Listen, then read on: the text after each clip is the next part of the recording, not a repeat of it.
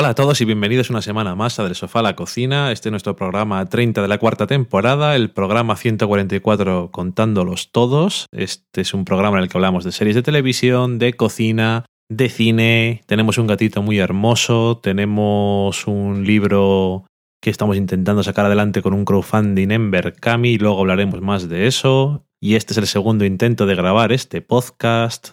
Yo soy Dani, el culpable, y estoy aquí con Valen, la Afectada. Hola a todos. No me odies. Eso hablamos luego. Pero aquí estamos para grabar un programa para la gente que está atenta siempre. Muy bien. Lo hago por ellos, no por ti. No, ya lo sé. Vale. Esta semana vamos a hablaros en la semana en serie de Miss Fisher's Murder Mysteries, una serie australiana curiosa. Os hablaremos del retorno de Hannibal con la tercera temporada. En la cata de pelis hablaremos de It Follows. Después en la cocina os diremos una receta y para terminar en la sobremesa veremos qué nos habéis contado durante esta semana. Este es el menú.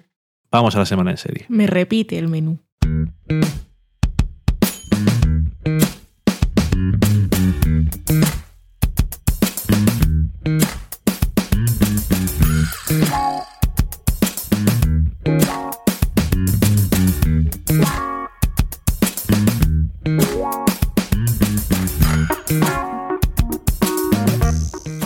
Empezamos la semana en serie hablando de Miss Fisher's Murder Mysteries.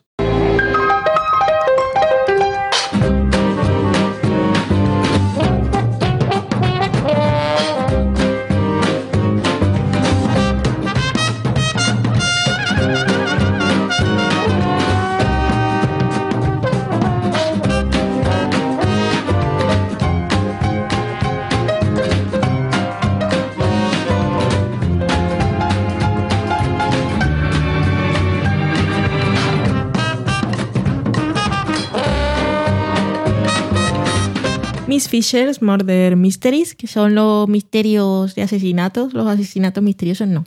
Ella es una detective, la señorita Fisher. Como decía Dani, es una serie australiana que lleva tres temporadas y hemos visto dos episodios.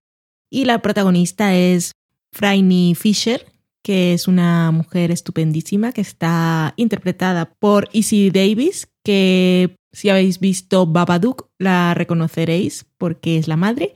Y si habéis visto la serie australiana, no la de NBC, The Slap, era el personaje de Anouk y Anouk y Babadook rima, que era el personaje molón de aquella serie. Y le gustan los buenos personajes a esta, a esta mujer.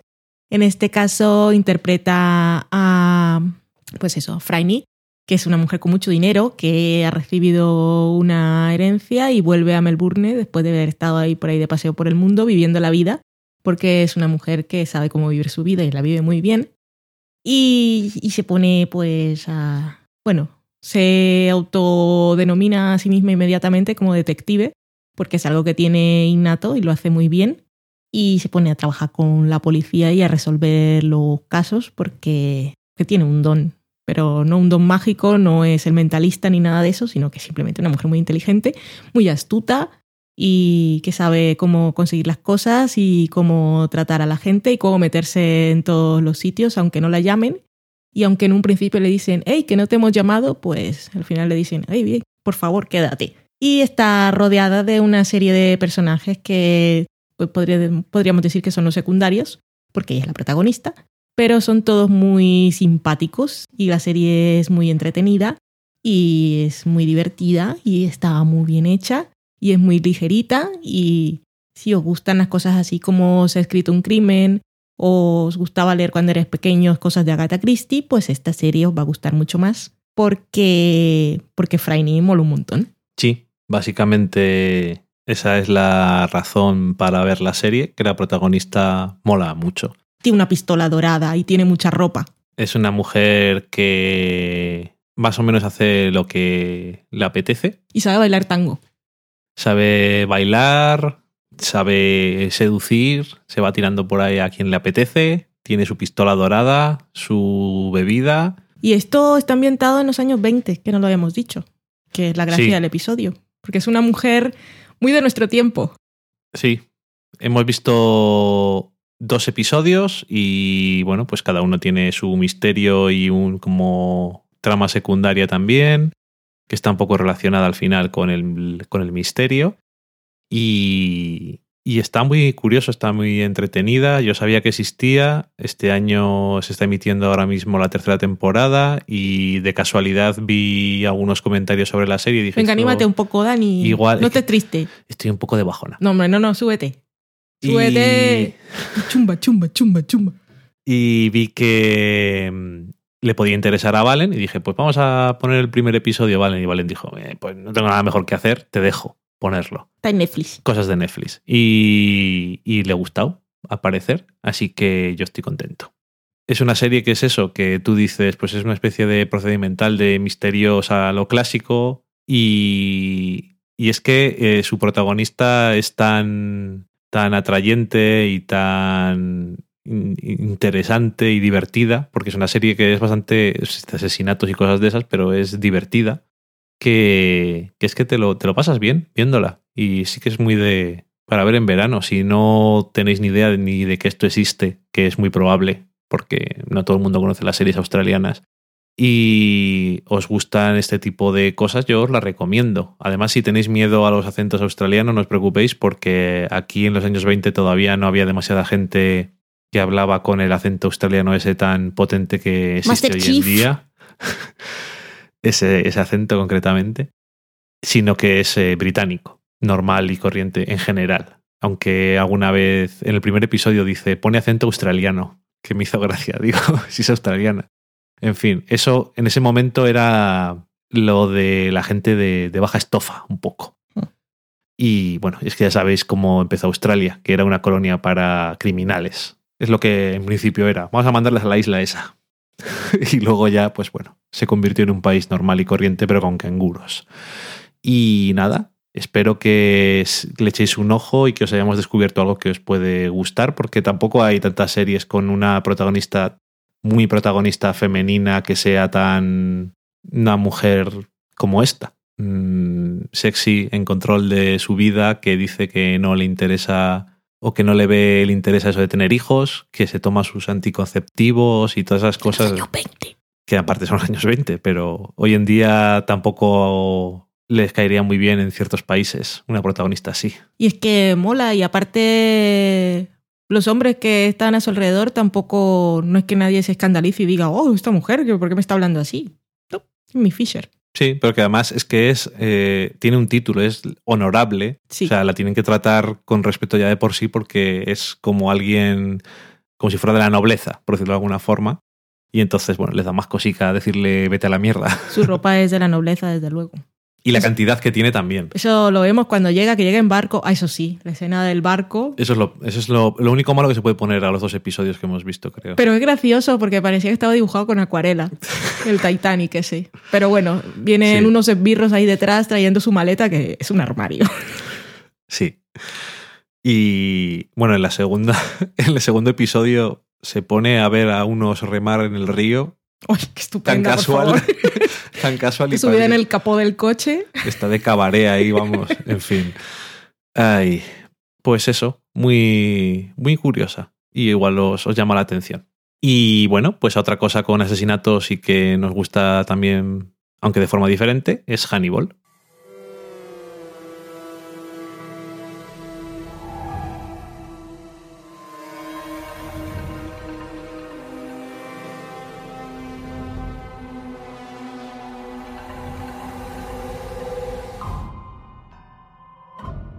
Que ha vuelto ya con su tercera temporada. A estas alturas ya nadie le extraña que la NBC la renueve.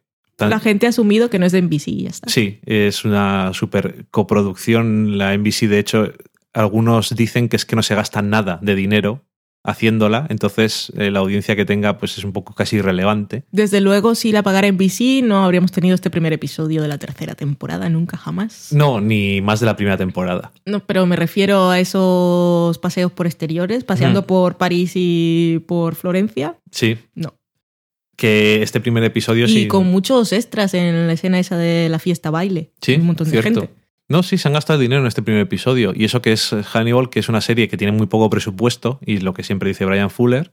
Y lo que hacen para aprovecharse de eso eh, a su favor es tener un estilo con, o con muchas conversaciones en una habitación o en el que los momentos duran y se recrean en ciertas cosas y le hace que ese sea su estilo propio. Un episodio muy así muy onírico, tiene solamente dos personajes de los que hemos visto en las dos temporadas anteriores, que son Hannibal y Bedilia, que está interpretada por la eh, sensual, maravillosa, extraterrestre y extradimensional Gillian Anderson. que yo acabo de enterarme hoy cuál es el nombre de su personaje, pero nunca me ha interesado. Es Gillian Anderson, siendo estupenda y hoy lo he visto escrito en el papel, el Vidilia ese, porque no... Sí, pues se lo llama en este episodio. Sí, pero es que la verdad cuando sale ella yo no, no coordino. es que, bueno, en fin. Bueno, y hay una, hay un, hay una escena en la que se anda mucho por el filo de la navaja sobre lo que se puede poner en NBC, porque sale desnuda, no se la ven los pezones, que eso parece el mayor problema que uno puede ver en televisión, teniendo en cuenta lo que se ve en Hannibal.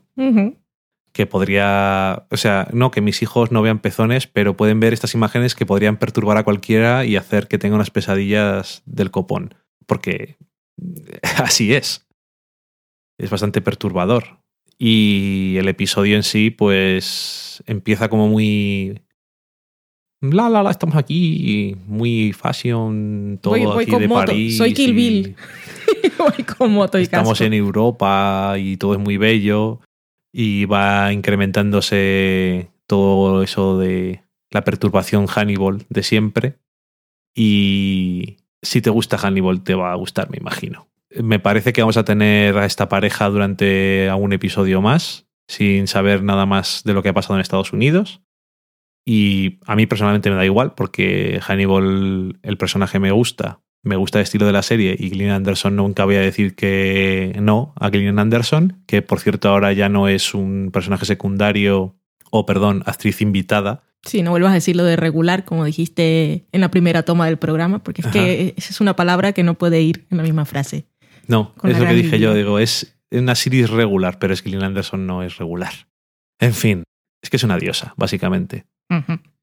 Y de esa gente que mejora con los años y casi da esta cosa. Dices, eh, ¿qué clase de pactos satánicos tiene aquí? En fin. Y qué da asco de ese de qué asquerosa eres. Te odiaría, pero es que no la puedo odiar. Realmente la admiro mucho.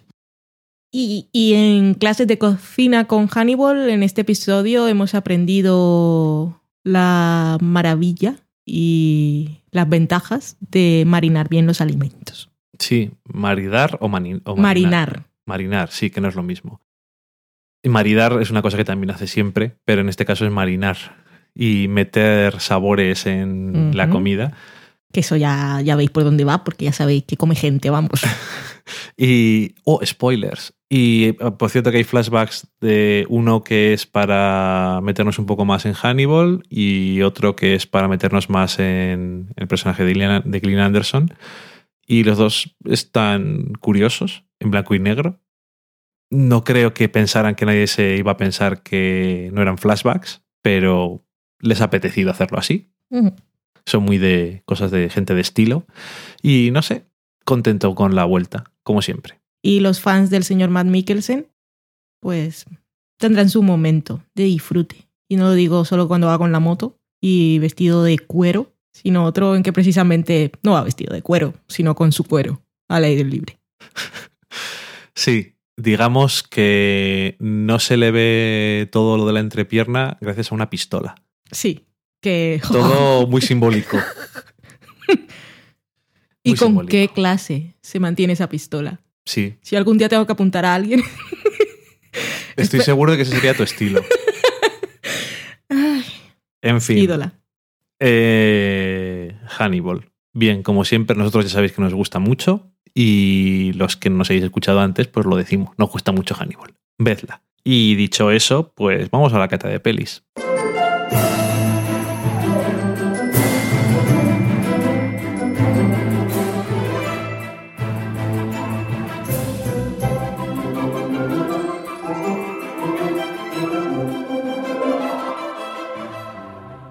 En la cata de pelis de esta semana. Ay, socorro, perdón.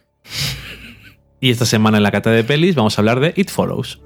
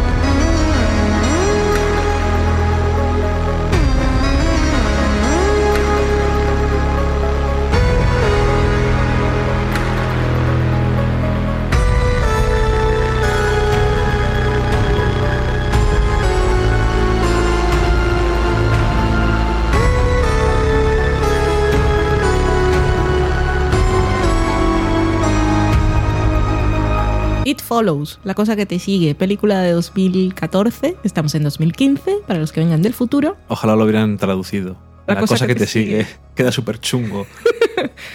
Peor los fans del marciano. Oh, sí. Por ejemplo, Vanessa, de Cosa de Mil Kilómetros, coleguita Slayer, y amiga, vamos, que es muy fan del libro y ha ido evangelizando por ahí. Que el libro lo han editado en España y se llama El Marciano. Pero se ve que eso le sonaba demasiado divertido, como, hostia, el marciano, eso es de humor. Mejor vamos a ponerle otro nombre. Marte, dos puntos, Operación al Rescate. ¿Por qué no? It Follows. Pues esto, es una película de terror del año pasado, como decíamos, que en España creemos que se ha estrenado, pero seguro se, estrena, seguro se pudo ver en Sitges. Y es una película que ha tenido cierto reconocimiento de crítica y público. Vamos, que quien la ha visto, pues habla de ella. Está mm, protagonizada por chavalines. Es una película de horror teen, pero no el típico de se van de viaje a una ca- cabaña en el bosque y... Y antes paran a echar gasolina y dice uno, yo que vosotros no iría por allí. Exactamente. Y pues básicamente son muy pocos personajes y una chica protagonista que es Jay y está ambientada en, en una calle, vamos. Es un suburbio en Detroit que luego nos cuentan algo de la importancia de la ciudad, tal como vimos en la película de los vampiros que nos gustó tanto, Only Lovers Left Alive. Y en este caso, pues Jay es una, una jovencilla rubia que pues, vive en la casa con su madre, asumimos, aunque la vemos de refilón, Y su hermana. con un padre que aparece en fotos y tiene un vecino amigo desde siempre y otra amiga que, bueno, estos cuatro, las dos hermanas y la amiga y el vecino, se ve que son amiguitos desde siempre y siempre están en casa, los cuatro. Y Jay pues está ahí bañándose en la piscina de como de esas hin- hinchables, pero bastante grande. Y empieza ahí tranquilamente y luego se viste muy bien y se va a una cita con el chico con el que está saliendo. Y en esa cita pues pasan cosas. Y las cosas que pasan es que le pasan a ella. Y cuando digo que le pasan a ella, además de pasarle, es que se le pasa algo. se le transmite Ah, ah. una especie de maldición, cosa sobrenatural extraña, que lo que viene a ser es que una cosa te va, una cosa no, una, una entidad maligna con forma humana, que conozcas o no, la vas a ver. Tú vas a estar tranquilamente y vas a ver que esa cosa viene hacia ti, a por ti.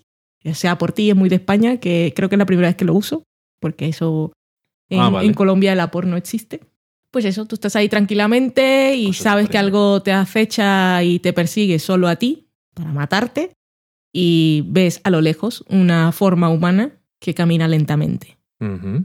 Y camina lentamente, pero, pero con decisión en conseguir su objetivo. Y como decíamos antes cuando estábamos grabando, pues puede recordar un poco a la película esa de Destino Final, por la idea aquella de que la muerte te persigue y cuando te toca, pues tienes que ver cómo la esquivas. Y la película está muy bien rodada. El señor director que se llama, lo voy a mirar en el guion, David Robert Mitchell, tiene mucho estilo. Y le gusta, le gusta su cámara, le gusta cómo funciona y sabe lo que quiere mostrar. Y para ser una película de terror, pues es muy luminosa, pasan Ujú. muchas cosas de día, no es la típica cosa oscura ni el susto que te viene por detrás, porque en este caso lo malo lo ves cuando viene, lo ves venir. Y también está muy conseguida la atmósfera con la banda sonora y la peli es muy paranoica y da mucha cosica. Y puedes pensar, es una cosa que de verdad daría miedo saber qué te está pasando a ti y que además las implicaciones de, de cómo esa cosa llega a ti y cómo puedes deshacerte, pues es complicado. Sí. Eh, una peli muy curiosa que decías antes cuando hemos grabado que, mm, la habían criticado porque la dirección era pretenciosa y decíamos pues eso, que una cosa es pretender algo y otra cosa es ser pretencioso. Y yo creo que se nota el estilo de este hombre, que le gusta mucho rodar eh, el ambiente, los alrededores de los personajes, incluso a veces dando vueltas la cámara alrededor de donde están para ver la situación y planos abiertos que luego se van acercando con un zoom muy lentamente hacia un sitio o planos que está así fijo y de repente va apareciendo algo que va viniendo hacia ti. Y lo ves y lo buscas y sabes que va a aparecer. Sí, y es- es- me parece que está conseguido, o sea, la maldición en sí es eso que es una cosa que se transmite muy bien al espectador de es algo que está viniendo hacia ti, da igual donde estés, siempre está yendo lentamente a ti, lentamente. Entonces, toda la película, Y solo lo ves tú. sí, y toda la película tú estás con esa sensación de que aunque no esté pasando nada, sabes que estás en un periodo de espera para que vuelva a aparecer ya y a llegar donde están los personajes. Y es lo mismo que siente la, la protagonista porque da igual donde esté, siempre va a acabar llegando. Y yo creo que está, está bien. Al principio de la película creía que la maldición tenía algún tipo de metáfora con algún tipo de enfermedad, pero ya no sé qué decirte. Cuando termina, igual sí, pero bueno, sería de hablarlo, Yo creo que no. ¿ok? Y, Bueno, pero es una lectura válida. Y... mm, No, es que tampoco creo que fuera la... No creo que fuera la intención, digo que parece que lo puedes pensar. Que es curioso la amiga de las gafas que tiene, que decías tú antes, que tiene Sí. un, un es- un- como si fuera una... Como una- si fuera un Kindle, pero con forma de polvera. Y, o sea, es pequeñito. Y así, si, si os dedicáis al maquillaje, os habéis maquillado alguna vez o vivís con alguien que se maquilla, pues habréis visto esa cosa redondita que se abre y como una concha, como una Sí, ostra, y, este- y es un espejo y debajo están los polvos. Pues de ese tamaño, de esas dimensiones, tenemos a la amiga que está leyendo El idiota de Dostoyevsky. Sí. Que eso sí que puedes decir. Alguno puede decir, esto sí que es pretencioso. Pues, pues igual. Ahora que lo que leen en alto, que decías tú, es bastante relevante. Sí. Eh, recalcar lo que decías de que. Ha llegado la pizza. Vamos a cogerla.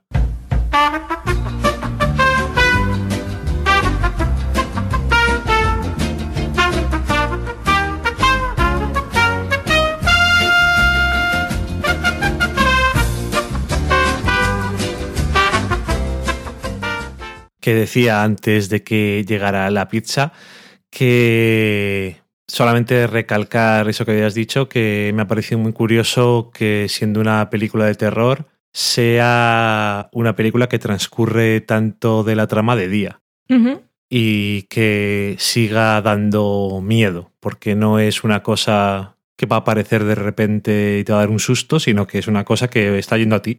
Sí, es, es la gracia. Que, que viene, que lo ves venir, es que. Socorro. Porque dices, bueno, no tendrá tanto potencial para dar miedo una cosa que la ves venir. Pero aquí lo que da miedo es que está yendo hacia ti y siempre va hacia ti y no se va a parar. Y es un tipo de miedo distinto. Me ha gustado. Está curiosa. La cosa que te sigue. La cosa del pantano. La cosa. Cosas de casa.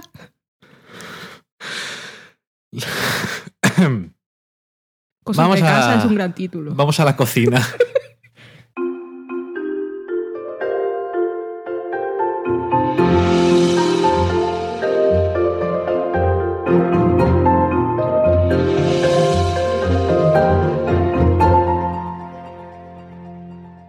Esta semana en la cocina os voy a dar una receta de una cosa que antes le ha dado un antojo Valen y probablemente no sea exactamente lo que estaba deseando, pero es una curiosidad, es hacer chitos caseros. Chetos, Chetos caseros. risquetos. ¿Y cómo se hace esto? Bueno, pues lo que necesitáis es... Abrir la bolsa y comer. Y luego lo echas en un plato y te los comes. Sabor de soledad, como Liz Lemon.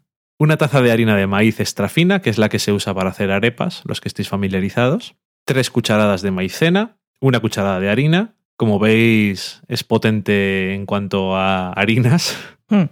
Tres cucharaditas de polvo de hornear, del baking powder. Este tarrito rojo, por ejemplo, que tienen los de Royal. Por ejemplo, no, yo creo que es lo único que existe. Yo es el único que he visto, pero igual hay más. Una cucharadita de sal y una taza de agua. ¿Y el queso? El queso lo puedes echar si quieres. Saborizante. Puedes, ¿Cómo, ¿Cómo que si quiero? Si quieres hacerlos de queso, Pero si son de queso. pero los que a ti te gustan son de queso, igual hay de otro tipo. ¿No? ¿Son solo de queso? Ah, tú dices los ganchitos. Son unos snacks. No, yo de quiero este chetos, tipo. son ¿Tú de quieres queso. chetos? Pues Sí. eh, entonces también tendréis que añadir queso cheddar, por ejemplo, rallado, que tiene un color muy potente.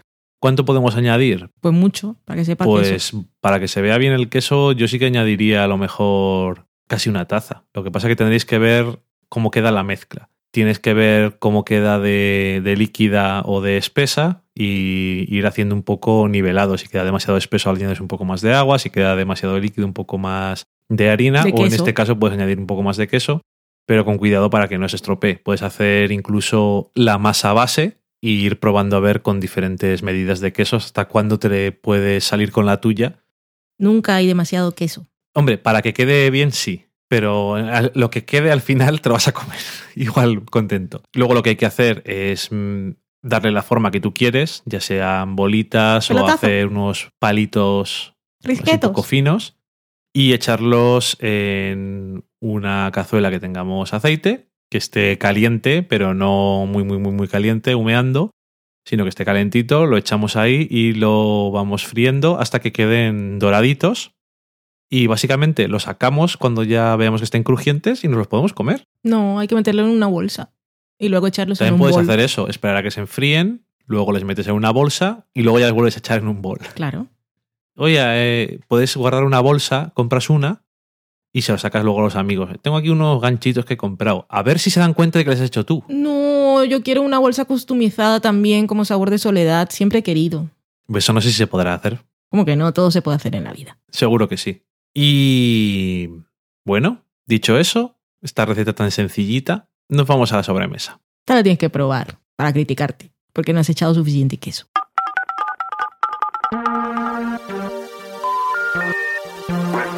Number you have dialed is not in service at this time.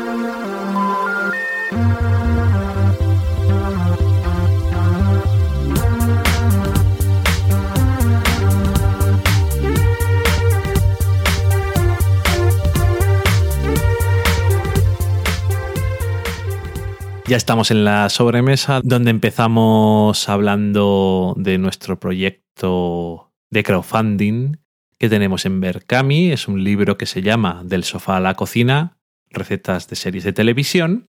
Y es un libro muy chulo que estamos haciendo, que va a tener 100 recetas sacadas de series de televisión, que tenemos que cocinarlas todas nosotros, vamos a hacerles las fotos. El libro lo hemos maquetado Nosotros no, bueno, hemos encargado a alguien que lo maquete, un pro- una profesional, por favor. porque queremos que sea un libro que no solamente mole el contenido, sino que tenga una apariencia que tú lo pudieras comprar en una tienda y no, no te chirríe. Bueno, de hecho, va, va a quedar más bonito que muchos libros que puedes comprar en tiendas. Y tenemos este crowdfunding, que si no sabéis lo que es, es una especie de preventa. Uno presenta su proyecto, dice necesito tanto dinero, estas son las recompensas es decir, tú me das tanto dinero yo te doy tal cosa, nosotros tenemos todas las recompensas que tenemos, te dan un libro, Como como poco, un libro, un delantal y un marcapáginas y el agradecimiento dentro del libro y luego a partir de ahí hay otras cosas, otras combinaciones. Sí, y es el concepto de preventa, pero en este caso también es muy importante el concepto de mecenazgo, porque en realidad es gente que está apostando por un proyecto para que se haga. Ajá. No estás comprando una cosa que va a salir de todas formas. En este caso, nosotros pedimos 8.350 euros, que no es ganar 1.000 euros nosotros por todo el tiempo que le damos a, a- a meter al libro y le estamos metiendo, sino es lo que necesitamos para sacar el libro. Diseño, maquetación, impresión, fotografía, comprar la comida. exactamente. Y bueno, también de ahí se descuentan los gastos de, de Berkami, gastos de pago con tarjeta, de. PayPal, los gastos de envío, los delantales. Sí, que todos lo- todas las recompensas tienen el gasto de, de envío incluido a vuestra casa. Y Y el otro concepto importante el otro concepto es que si cuando se acaben los 40 días que dura esta campaña, en 15 este caso es el 15 de 2015. julio, 15 de julio de 2015, que es tu cumpleaños, Sí. además, si cuando se acabe esta campaña no se llegan a los 8.350, pues vuestro dinero no se va a mover de vuestra cuenta y no vais a tener libro. y no va a haber libro. Y yo voy a pasar un cumpleaños muy triste. Sí. Y si se llega al dinero, pues en ese, ese día va a ser el día en que os van a quitar el dinero. Y os van a preguntar vuestros datos de nombre real y la dirección de envío. Y, y nada, que estamos muy ilusionados. Por ahora tenemos más de la cuarta parte. Han pasado solamente cinco o seis días, depende de cuando lo escuchéis. Y estamos muy contentos porque la gente parece que está respondiendo bien y aparte todo el mundo dice que le gusta mucho la idea. Y nosotros estamos muy ilusionados. Tenemos 100 recetas sacadas de diferentes series. Hay algunas recetas que son de la misma serie, pero es que hay algunas series que tienen muchos momentos de comida en momentos importantes, otras menos, pero tenemos referencias a muchísimas series. Ya hemos pasado 190 series a las que tenemos referencias porque en cada receta, aparte de explicar eh, cuál es la escena y qué es lo que está pasando, por qué esta comida es importante o no, y la receta, los ingredientes, pues tenemos cosas de curiosidades, donde aparece esta receta o este plato en otra serie diferente, o más platos que aparecen dentro de la misma serie, o alguna curiosidad sobre el plato en concreto, sobre sus orígenes, sobre de dónde viene el nombre, cosas de estas. El caso es que tenemos un montón de contenido y hemos tenido que currárnoslo bastante viendo un montón de series, primero de memoria. Ah, y en esta serie, en este episodio creo que salía algo. Luego empezando a buscar un montón de platos, un montón de series que sabemos que a la gente le gustan, a ver si tiene algún tipo de momento de comida para que haya algo de esa serie que te gusta, todo el mundo tenga esa ilusión de ver una serie que le gusta representada. Y intentando también hacer la mayor variedad de recetas posibles, con muchas secciones de diferentes tipos de comida, ya sean pues eh, postres o comidas un poco cerdas, comidas para comer con las manos, todo con nombres muy chulos que nos ha, nos ha costado pensar ¿Cómo cuáles? A ver. para comer mientras estás viendo la televisión, Eso es comida que no necesita cuchillo y tenedor. Ni ninguna atención, solamente tus manos y tu boca. O, por ejemplo, tenemos una sección que es para comer viendo los semis, que es un poco más snack. También una para maratones, que son desayunos contundentes. Empezar viendo Orange is the New Black por la mañana y acabar en la madrugada. Que luego por la madrugada podéis hacer un viendo los semi. Es toda una combinación estupenda.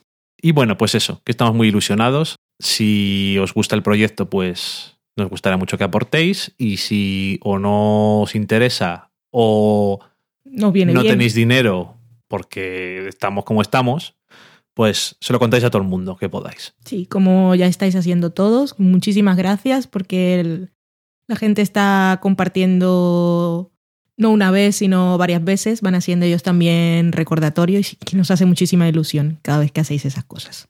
Sí. Y bueno, que nos habéis dicho un montón de cosas y ha habido eh, mucha gente que nos está ayudando y nosotros les hemos dicho gracias por Twitter, en Facebook. Esto no, no, no lo vamos a volver a leer, pero vamos a intentar leer las cosas que nos habéis dicho esta semana en Twitter que no tengan que ver con el libro o que tengan que ver pero que no sean gracias por ayudarnos. Y ya que vamos a hacer eso, de todas formas decimos en general gracias a todos. Gracias.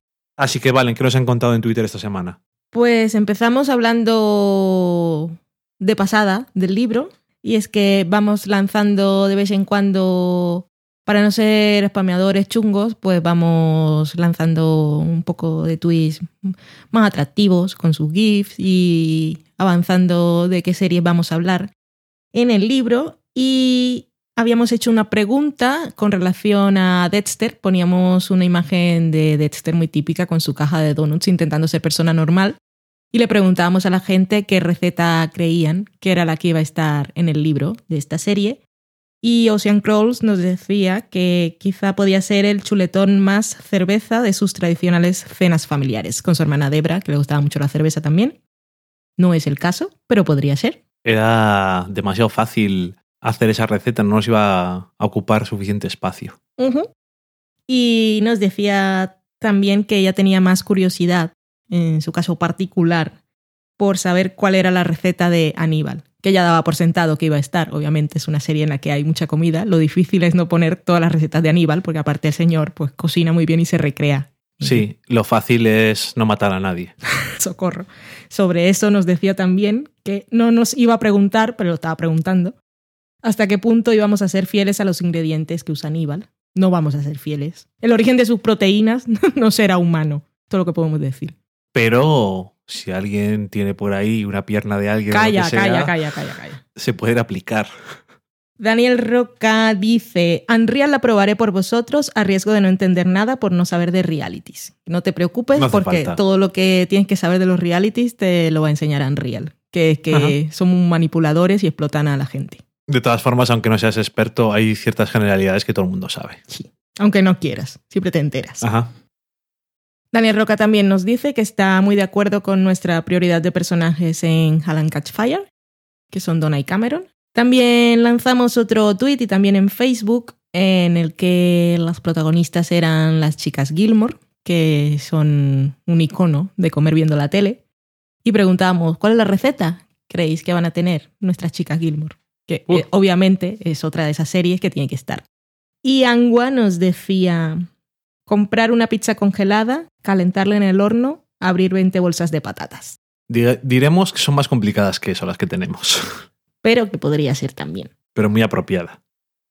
Maitechu, con relación a esto también, nos decía que ahora se estaba imaginando tomándose el café con una de las tartas de Luke.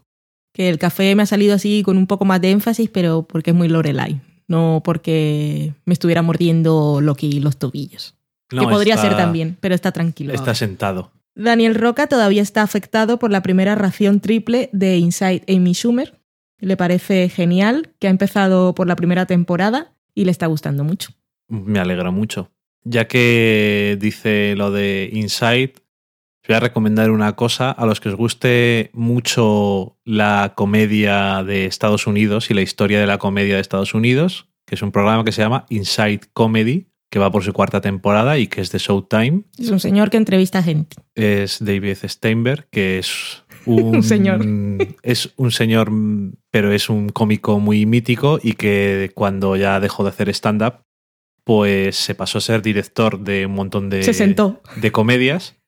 Y básicamente son eso, entrevistas, suelen ser a dos personas de, importantes de la- del mundo de la comedia y muy personajes muy variados y yo os lo recomiendo, la verdad, muy curioso. Regla Carmona dice, me chiflan los gifts que nos obsequian del sofá podcast. A cada mecenas le ponen uno distinto y son todos buenísimos. Son muy personalizados, que lo sepáis. Y Regla Carmona nos chifla también. Nos chifla muchísimo, seguidla por favor. Regla Carmona, tal como suena. Hechu73 dice, muy fan de Dani y Valen explicando la mecánica de algunos realities en el último podcast. Habrá que hacer caso y darle una oportunidad a Unreal. Y eso lo hará después de ver Sense8, eh, ¿De ver qué? Sense, Sense8, Sense8, que es la serie esa nueva de Netflix de los Wachowski y del señor ese que también tiene un apellido difícil de escribir, que es el de Babylon 5. Sí, y de en lo, yo, no le tengo mucha fe porque es el señor que se puso a hacer un guion de Superman y se pasaba todo un arco argumental andando. Pues muy bien. La gente que va avanzando al final le gusta, pero no me convencen. Yo tengo pereza y vamos atrasadísimos en un millón de cosas. Sí. Carmenia Moreno del podcast Carmenia en Dallas, que sigue grabando, escuchadla, no, se preguntaba si íbamos a poner la receta del truffle de Rachel de Friends en nuestro libro. Y le dijimos que sí. Bueno, le dije yo, ahí escondida, sin mencionarte, que sí la vamos a poner en otra sección que se llama Tomas Falsas. Y Miguel Pastor, que es su compañero al lado de Sir Lanzarote en el podcast, eh, estaba ahí frotándose las manos, que lo que quería era que lo preparáramos y lo probáramos. Y eso es lo que vamos a hacer. Pero que no se piensen que vamos a hacerlo exactamente igual que Rachel. Vamos a hacer lo que se supone que tenía que hacer. Exactamente. Daniel Roca le había gustado mucho la sátira de, de, de Newsroom en Amy Schumer, que por cierto ya había visto otros dos programas, que esa es una que se llama The Food Room y que eh, el actor invitado es Will Garner, Josh Charles. ese es el que no, no sé su nombre, de The Good Wife, y que va a estar ahora en la tercera temporada de Masters of Sets. Estaba Ujú. dudando qué temporada era. Y que luego tiene otro sketch que es parodia de Friday Night Lights. mucho mejor. Hechu nos decía que habíamos dado en el clavo con el gossip que soltamos en la sobremesa en el programa pasado. Y el gossip es que está muy contento. Y, Este es un gossip. y está muy contento que tiene su chica, como la llama él. Y por lo que leí hoy, sigo yo aquí haciendo gossips, porque esto no nos lo cuenta a nosotros, sino, pero yo me lo encuentro en el timeline. La está introduciendo en el mundo de Mad Men. Así que va a revisionar Mad Men. Eso siempre es bueno. No hay excusa mala para eso. Y si encima consigue meterla, pues mata dos pájaros de un tiro. También nos habíamos preguntado si os habíais podido escapar de los spoilers de Juego de Tronos y ese tweet lo acompañamos con uno de los dos o tres momentos que podamos recordar de Ted Mosby en How I Met Your Mother. Buenos. Sí, en general. Que era aquel en el que se hacía un artefacto anti-spoiler casero. Cuando hablamos de casero era con caja de cartón. Porque él no había podido ver su juego de tronos en ese momento, que era la final de la Super Bowl, y lo había grabado para verlo el lunes cuando volviera a casa de trabajar, pero el lunes tenía que salir al mundo exterior y sabía que se iba a encontrar con ello. Así como la gente que no ve Juego de Tronos en España a las 3 de la mañana cuando le emite Canal Plus. Eso es más complicado lo de la Super Bowl. Sí, Porque nadie piensa que son spoilers. No. Porque los deportes o se ven o no se ven. exactamente, eso es más complicado, sí. Y con relación a esto, pues en realidad la gente que nos respondía general no tenía ese problema y la razón era que, o sí, la razón que daban o que ellos asumían que era, es que su timeline no era muy seriéfilo. Libertad Morán, por ejemplo, cuando pusimos esto, estaba, estaba viendo Juego de Tronos y tal como dice, pues no estaba muy interesante porque nos estaba respondiendo y decía, ah, pero pasa algo interesante.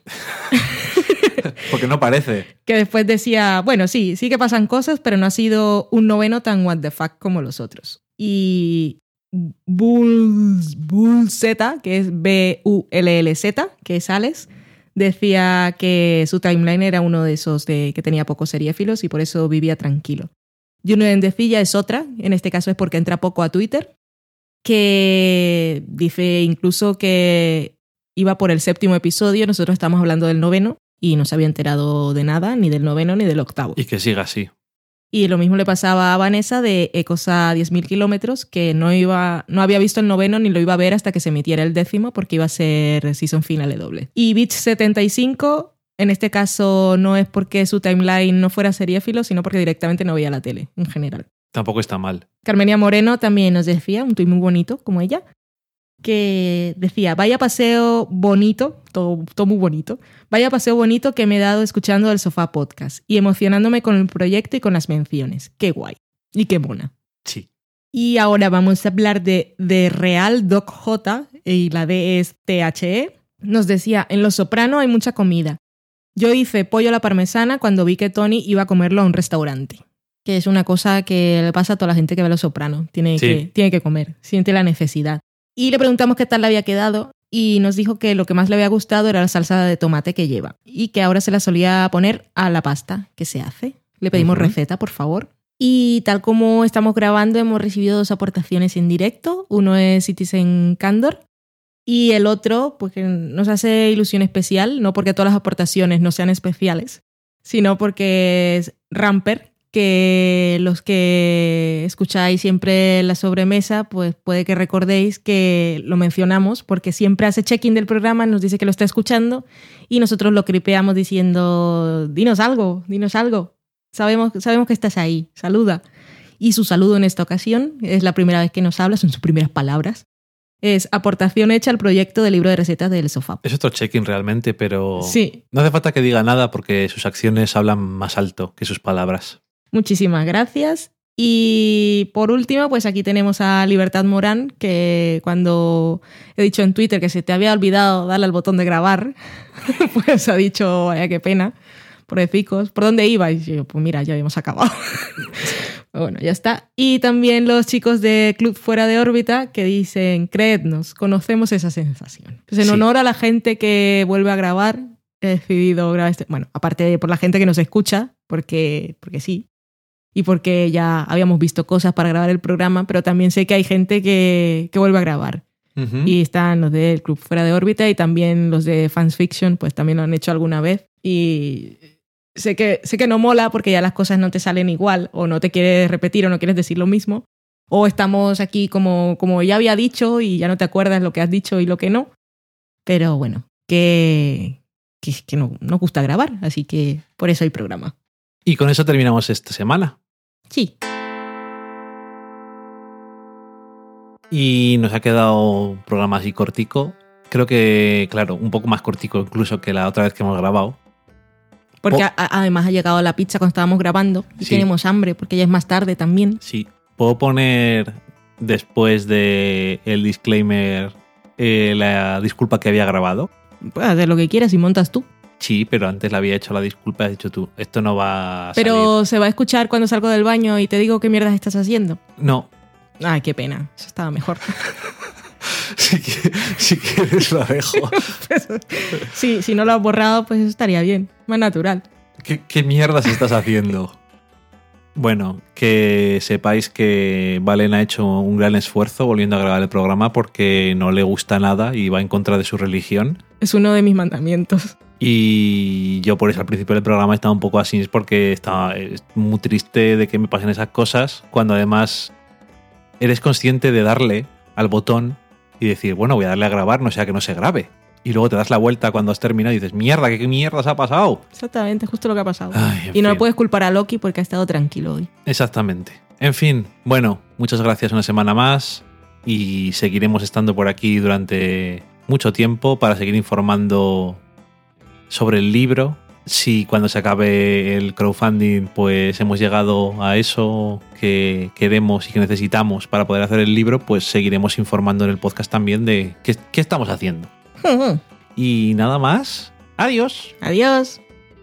Dejar de grabar. Botón.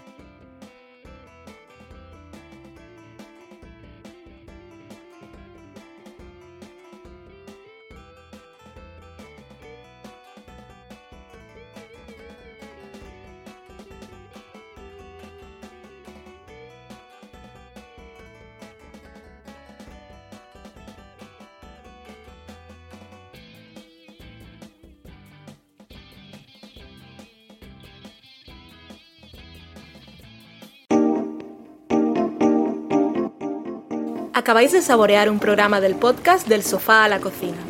Para prepararlo hemos usado los siguientes ingredientes. Un Dani, una Valen y una licencia Creative Commons, reconocimiento no comercial compartir igual. Cuando tenemos los ingredientes, los picamos muy finos, los dejamos pochando en una sartén y cuando estén caramelizados, los mezclamos con la licencia Creative Commons, que cuidado, no admite uso comercial de la obra original ni derivadas, que se tienen que distribuir con la misma licencia que la original, siempre citando a los creadores. Después de 10 minutos, condimentamos la mezcla con iTunes, iBooks, Twitter y un poco de Facebook.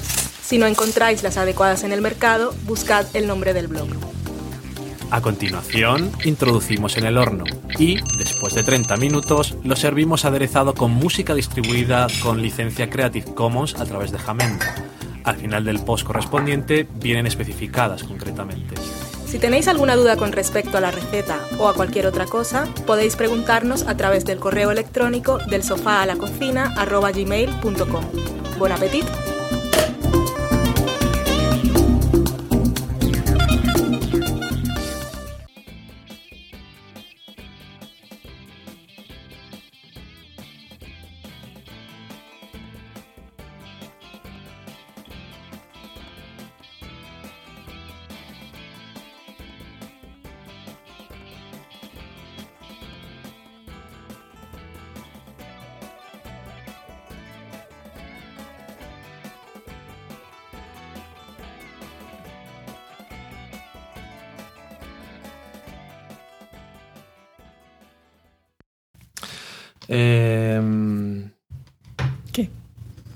Grabamos corto. No. Nada.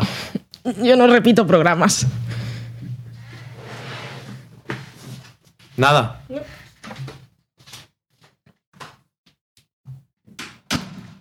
Hola a todos, bienvenidos a Del Sofá a la Cocina. Este iba a ser nuestro programa 30 de la cuarta temporada, el programa 144 contando todos. Y habíamos hablado en la semana en serie de Miss Fisher Murder Mysteries, una serie australiana que nos ha gustado mucho, muy curiosa, muy ligerita para el verano, con una protagonista que mola bastante. Hemos hablado del retorno de Hannibal con su tercera temporada y nos ha gustado también, todo muy onírico.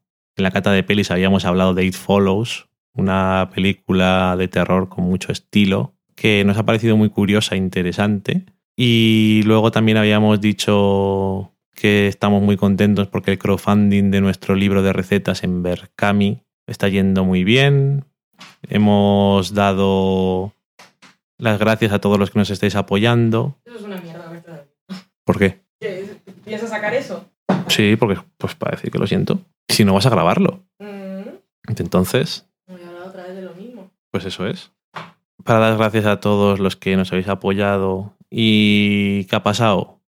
Que totalmente convencido de haberle dado al botón de grabar, pero no se ha grabado el programa. Así que hemos estado hora y media hablando entre nosotros y no se ha grabado. Y Valen tiene una política muy estricta de no volver a grabar hablando de las mismas cosas. Por eso no hablamos de ellas después de haberlas visto, porque no nos gusta repetirnos. Y en este caso ya es repetirse más incluso, porque ya hemos hablado los dos de estas cosas y es como muy artificial. Yo lo siento mucho. La semana que viene habrá un programa normal y corriente. Adiós.